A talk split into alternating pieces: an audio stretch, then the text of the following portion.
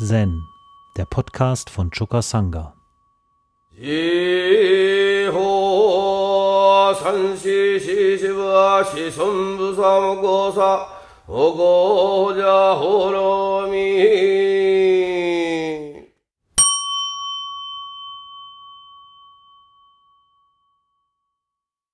Mumonkan gibt es ja das Koran 20, das vom sehr starken Mann spricht. Darüber habe ich schon öfter gesprochen, zuletzt vor ungefähr anderthalb Jahren hier im Anfängersession. Aber das Koran begegnet uns ja auch als Übung ständig immer wieder. Und in dem Koran heißt es, Shogen Osho fragte, wie kommt es, dass ein sehr starker Mann seine Beine nicht hebt? Und er sagte noch dazu, er spricht auch nicht mit seiner Zunge. Soweit ist Shogens Betrachtung in das Chor Nummer 20 eingegangen, so wie Umon das aufgefasst hat. Umon war ein Zeitgenosse von Shogun oder umgekehrt Shogun ein Zeitgenosse von Mumon. Und er ist der letzte der Zen-Meister, die im, zeitlich gesehen im Mumonkan vorkommen. Und er ist der Gründervater aller Rinzai-Linien, die nach Japan übergesetzt sind, ja? Shogun Osho. Und der Shogun hatte noch einen dritten Punkt, den Mumon nicht hier übersetzt hat, nämlich, wie kommt es, dass ein sehr starker Mann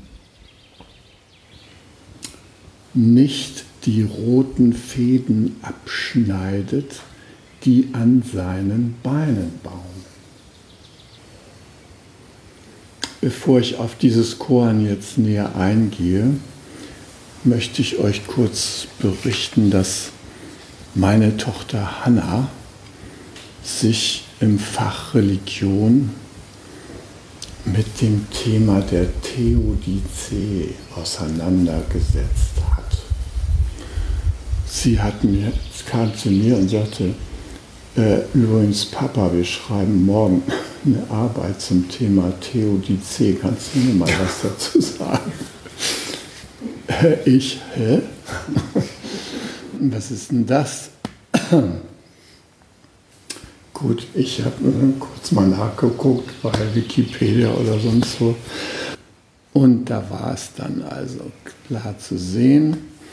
Theodizee, ja, kommt aus dem Französischen oder Griechischen. Theodikia, da steckt das Wort Gott drin und die Gerechtigkeit Gottes oder die Rechtfertigung Gottes. Und dabei handelt es sich um äh, eine subtile, grundlegende Kritikfrage an allen theistischen Religionen, nämlich,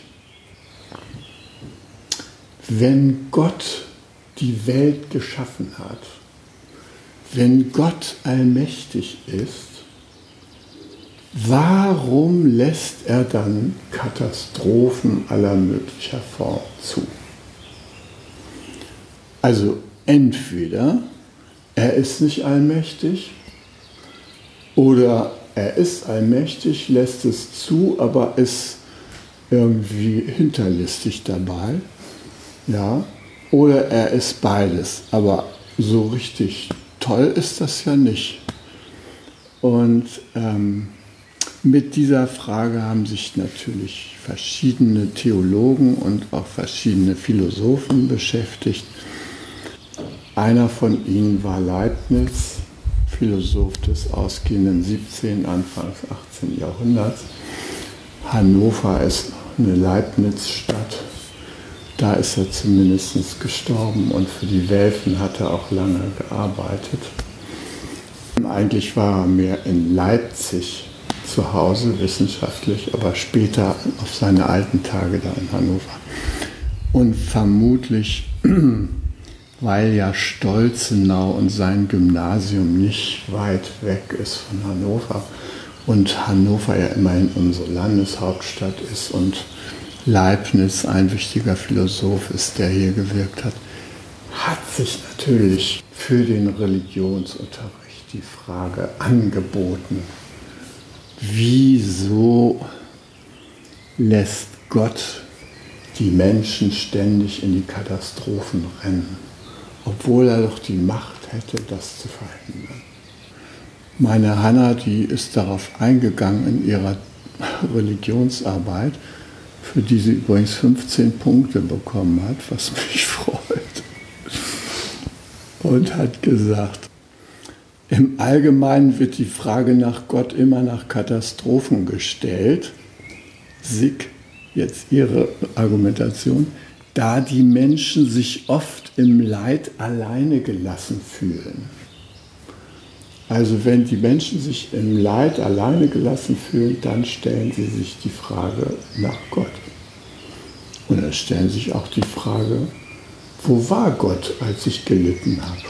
Warum war er nicht da?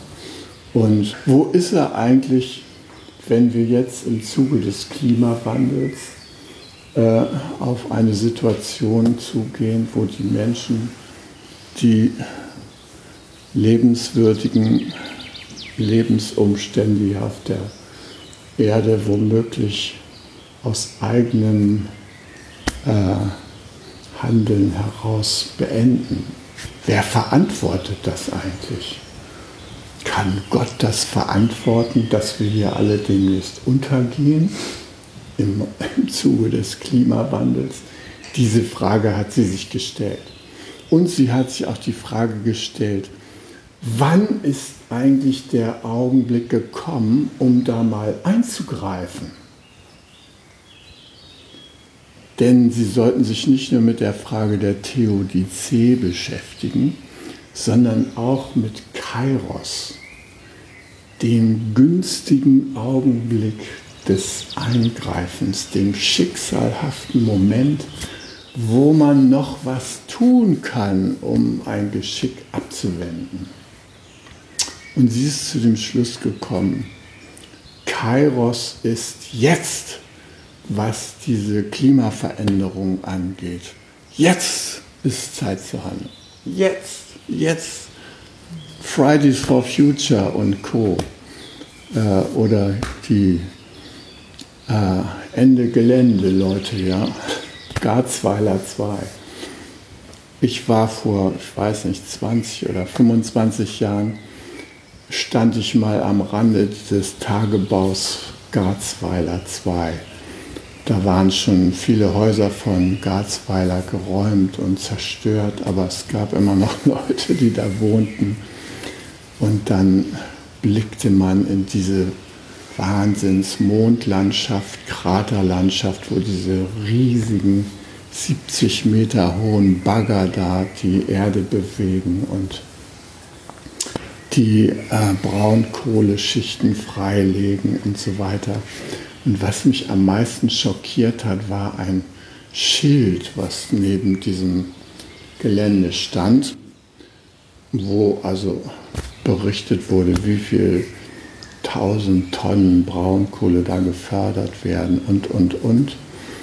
Aber eine Sache hat mich damals nachhaltig schockiert, dass nämlich 85 Prozent der geförderten Braunkohle allein dazu verwendet werden, um die Kraftwerke, die im Braunkohletagewerk aktiv sind, um diese riesen Bagger und alles da in Gange zu halten, um die zu befeuern.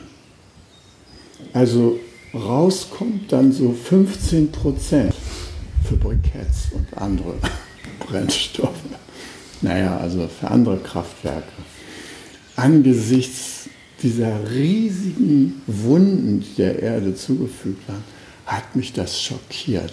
Wenn man dann noch überlegt, dass diese 15% eingesetzter Primärenergie in der Regel nur einen Wirkungsgrad von 30 Prozent entfalten wiederum, dann wären das 5 Prozent. 5 Prozent all dessen, was da bewegt wird, kommt wirklich der Energie zugute, der beabsichtigten Energie. Das ist natürlich angesichts dieser Riesenmengen, die da gefördert werden, ist es äh, vielleicht immer noch eine große Menge, 5 Prozent. Aber angesichts der Begleitschäden, die damit einhergehen und wie wir jetzt ja auch wissen, in Bezug auf die Kohlendioxidvergiftung unserer Atmosphäre, ist es natürlich ein Wahnsinn. Wunderbar, dass die jungen Menschen heute aufstehen und sagen, so, die Zeit ist gekommen, also jetzt nicht mehr rumlabern, jetzt bitte mal was tun, jetzt mal hier abschalten. Es ist möglich, Eine wissenschaftliche Begleitung, die Ihnen äh, klar sagt, ja, Kohleausstieg ist möglich, äh, man muss es nur wollen, technisch und so weiter kann man die Energieversorgung auch auf andere Weise äh, sicherstellen. Ja, und warum geschieht es dann nicht? fragt man sich. Ähm, ich habe mich ähm, vor 50 Jahren mit dem damaligen äh, Umweltsofortprogramm der Bundesregierung auseinandergesetzt in einem Vortrag, den ich vor Menschen gehalten habe, die sich mit äh, den gesunden Ernährungsbestandteilen beschäftigt haben und für die Umweltschutz, was damals schon ein blödes Wort war, mit ökologischen Fragen beschäftigt haben. Und äh, die haben mich eingeladen, einen Vortrag in Montreux zu halten. Da war der, was weiß ich, Kongress der Vitalstoffgesellschaft. Und äh, die hatten mich eingeladen. Ich war da bei verschiedenen Foren äh, aktiv. Wir hatten nämlich in Berlin an der FU eine interdisziplinäre äh, Ökologiegruppe gegründet, die nannte sich kritische Ökologie. Und äh, wir haben eben uns mit ökologischen Fragen, Katastrophen, Ursache, Wirkung, Zusammenhängen beschäftigt. Im Großmaßstab haben wir das ja nochmal bei der Bankenkrise erlebt, wo wir alle Retter waren der, was weiß ich, äh, deutschen Pfandbriefanstalt, hätte ich fast gesagt, ja. Alle großen deutschen Banken wurden auf Steuerzahlerkosten gerettet. Die Regierung hat Garantien abgegeben und es hat uns 100 Milliarden gekostet und so weiter. Das ist immer dasselbe Prinzip, ja. Hier die Gewinne und da die Verluste. Das heißt, wir leben eigentlich schon längst in einem äh, Zeitalter des Sozialismus, nämlich in einem Zeitalter des Sozialismus der Verluste. Den gibt es schon, den Sozialismus der Verluste. Äh, was fehlt, ist diesen Sozialismus fortzuführen und die Gewinne mal mit einzubeziehen. Das wäre eine schöne Sache, ja. Dann könnte man vielleicht die ganze Sache in eine andere Richtung steuern. Kurz und gut, ich will mich da jetzt nicht noch zu lange mit aufhalten. Jedenfalls vor 50 Jahren habe ich versucht, diese Mechanismen darzustellen, erhielt viel Beifall und Zuspruch und sehe jetzt nach 50 Jahren, die Mechanik ist immer noch im Gange. Und da kann ich mir auch mal so eine Theodizee-Frage stellen. Wieso lässt denn der liebe Gott das zu? Ja? Wir haben schon vor 50 Jahren gesehen, dass so nicht weitergeht. Und schon aufgerufen, nicht so weiterzumachen. Warum lässt er uns da alle sehenden Auges nun da in den nächsten Abgrund reinlaufen? Ist doch nicht einzusehen. Jesus, wo bist du? Ja? Also hat Gott die Welt geliebt, dass er seinen eigenen Sohn in die Welt gesandt hat. Ja, wo ist er denn jetzt? So. Und das ist so eine Klemme, in der alle theistischen Religionen drinstecken. Da wird die Allmacht Gottes äh, postuliert, aber wenn man die gebrauchen könnte, ist sie nicht da. Das riecht dann zu Zweifeln an und ist natürlich auch immer das Einfallstor für die Agnostiker und diejenigen, die irgendwie Gottes Glauben ablehnen. Im Buddhismus gibt es kein Theodizee-Problem, weil der Buddhismus nicht davon ausgeht, dass es einen Gott gibt, der der von ihm geschaffenen Schöpfung gegenübersteht. Wenn es göttliche Wesen sind, dann sind sie Teil der Schöpfung. Und die Schöpfung ist Teil eines unglaublichen äh, kosmischen Vorgehens von Ursache und Wirkung, in dem Leiden entstehen können. Die Frage des Leids hat sich natürlich der Buddha auch gestellt äh, und er hat sich gefragt, wie gehen wir damit um? Er hat gesagt, wir beten jetzt nicht, dass irgendwie ein großer Gott uns vom Leiden befreit. Nee, wir gucken mal, was wir selber tun können. Und das ist die buddhistische Perspektive.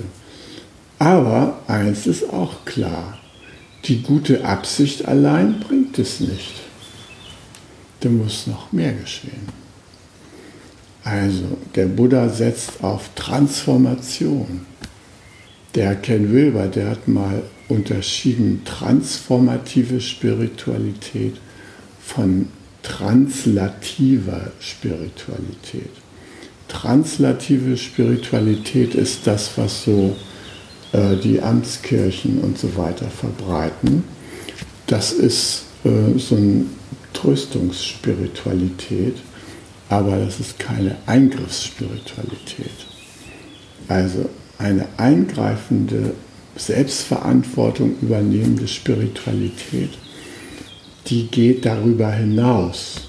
Die hat transformative Effekte, unsere eigenen Handlungsmöglichkeiten sehen und indem wir sehen, dass wir zur Erkenntnis kommen können und dass wir, äh, indem wir zur Erkenntnis kommen, auch segensreich sein können für unsere Mitwelt und für unsere Mitmenschen.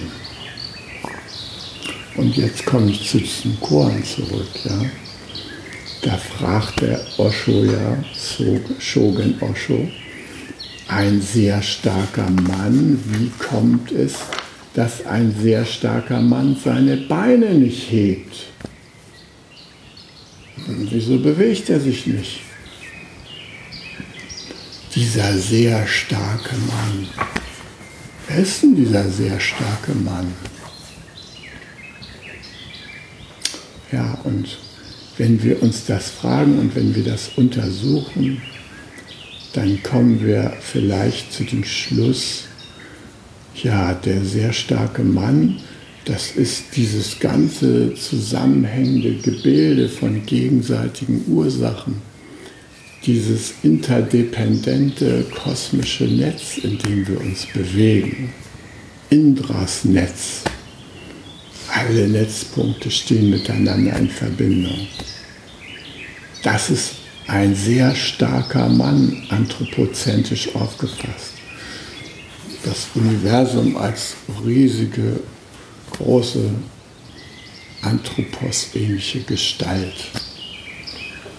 Ein sehr starker Mann. Wenn wir das annehmen, dass es nicht um diese kleinen Individuen gehen, wie wir sie hier sind, mit ihrem Anfang und Ende, den sie sehen in ihrem Leben, sondern wenn wir das große Leben als Ganzes anschauen, dann ist das große Leben so ein starker Mann. Aber wie geht es dann mit dem Beineheben weiter?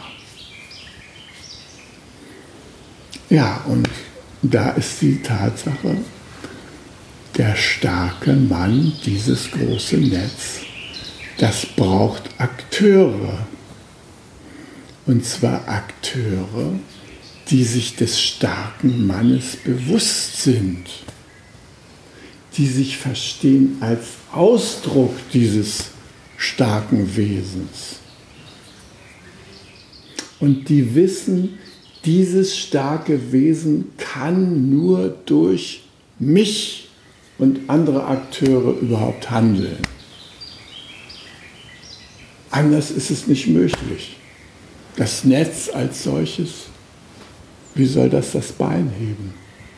Beine heben müssen wir machen. Uns in Bewegung setzen ist unsere Aufgabe. Egal, wie man das Netz jetzt bezeichnet. Äh, man kann auch das Netz als Gott bezeichnen, wenn man sich darüber im Klaren ist, dass es sich nicht um ein Gegenüber handelt, von dem wir getrennt sind, sondern etwas, das Ausdruck von uns ist und von dem wir auch Ausdruck sind, ja, dann können wir natürlich Beine heben und uns bewegen. Und wir können auch sprechen. Der starke Mann kann durch uns sprechen.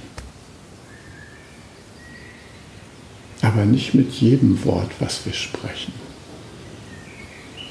Es ist eine besondere Qualifikation des Sprechens erforderlich, nämlich eine nicht ichhafte Form des Sprechens, genauso wie eine nicht ichhafte Form der Bewegung erforderlich ist, damit der starke Mann sein Bein heben kann. Und dieses ins Nicht-Ich-hafte Gelangen in der Sprache, dafür haben wir im Zen den Fachausdruck Samadhi, indem wir uns ganz konzentrieren und versammeln und konkretisieren dass wir ein Bestandteil des großen Netzes sind. In dem Augenblick können wir sprechen, ohne unsere Zunge zu bewegen. Und dann können wir auch auf das dritte Problem von Shogun eingehen. Warum schneidet ein sehr starker Mann nicht die roten Fäden ab, die an seinen Beinen baumeln.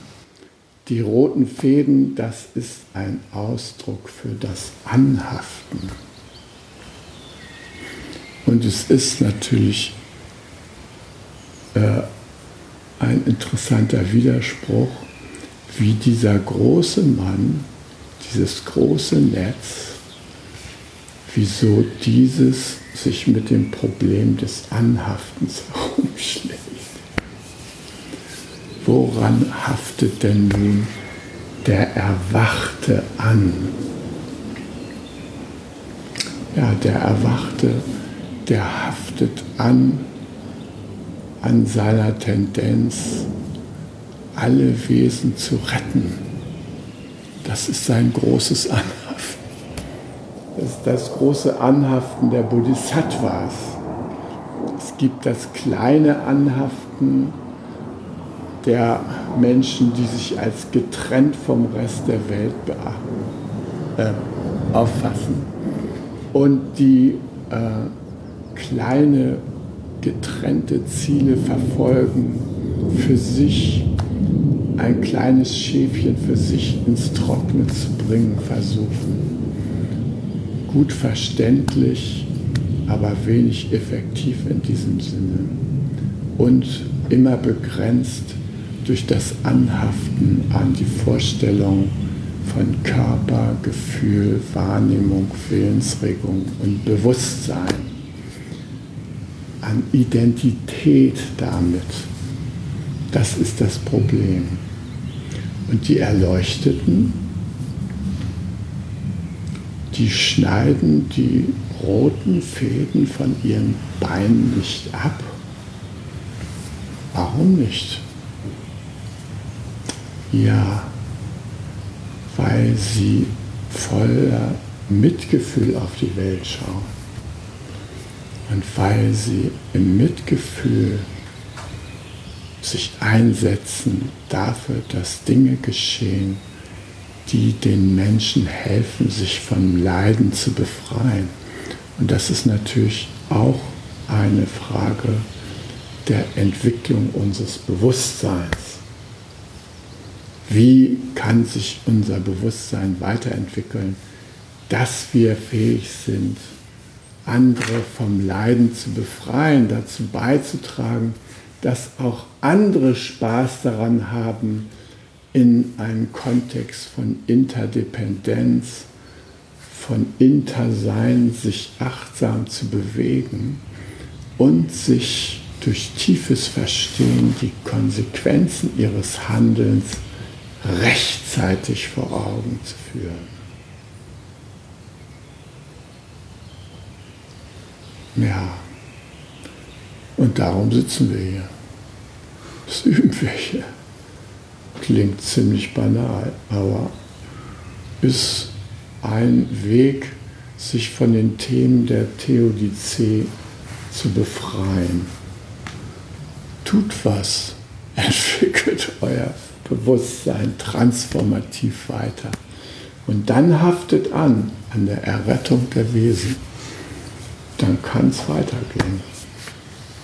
Ich nehme immer so gerne unseren Weg da hinten als Metapher in letzter Zeit zunehmend. Ja. Heute sitzen wir da am Frühstückstisch und da schmettert in einem fort die Mönchsgrasmücke in der Pappel nebenan und ein Lied, äh, vermutlich nicht mit der Intention, uns zu erfreuen, aber sie erfreut uns. Und sie erfreut uns deshalb, weil wir dazu beitragen, dass die Bedingungen hergestellt werden, unter denen sie singen kann. Also es ist wunderbar, dass wir dazu beitragen können. Hier mit unserem kleinen Einflussbereich können wir zu Diversität von Lebensformen beitragen. Gerade in den letzten Tagen habe ich hier äh, Schmetterlinge gesehen, die lange mir nicht mehr vor zu Gesicht gekommen sind. Interessante Arten, die ich schon längst für verschwunden geglaubt habe, sind hier bei uns auf dem Gelände wieder zu sehen gewesen. Ja, und dann haben wir da diese andere Welt, wo es um die Privatisierung der Gewinne und die Externalisierung der Verluste geht. Das ist auf der anderen Seite vom Weg. Da könnt ihr das sehen, da wird gesprüht zu unser aller Lasten, da wird das, äh, wird das Grundwasser gegüllt zu unser aller Lasten. Wir müssen hier immer für 500 Euro im Jahr das äh, Wasser äh, untersuchen lassen. Äh, weil ja hier daneben äh, die Gülle das Grundwasser ständig mit Nitrat belastet. Da muss die Behörde feststellen, ob wir das hier noch trinken können, hier unser Tempelwasser. Oder ob wir bestimmte Vorrichtungen betreiben müssen, wie Rückosmoseanlage, um es wieder trinkbar zu machen und es möglicherweise zu verschneiden. Wie auch immer. Also, auf der Seite könnt ihr Privatisierung der Gewinne, Externalisierung der Verluste beobachten. Und das Interessante ist, man kann den Unterschied hören. Geht mal 150 Meter in diesen Maisacker da gegenüber rein. Stellt euch mitten auf das Feld und lauscht den Klängen. Eine öde Stille wird euch umgeben. Kein Käfer wird da krabbeln. Keine Mohnblume wird ihr Haupt erheben. keine Feldlerche wird da zwitschern. All das gibt es da nicht. Aber es gibt Privatisierung der Gewinne. Und wir kriegen Verluste aufgeheizt als Allgemeinheit. Warum wollen wir dieses Spiel weiter mitmachen? Wir könnten es doch schöner haben. Warum sozialisieren wir nicht gleich alles? Ist doch sowieso alles eine Welt. Also, ran an Speck. Aufhören damit. Privare heißt übrigens rauben. Privateigentum ist per Definition der Allgemeinheit geraubtes Eigentum. Und es geht nicht um eure Häuschen und auch nicht um eure Autos. Darum geht es gar nicht. Es geht um das Große, diese Mechanik. Und die mit sehenden Augen anzuschauen, mit Bodhisattva-Augen, das macht uns eingriffsfähig. Und das wünsche ich uns auf eine subtile, mitfühlende Weise umzusetzen.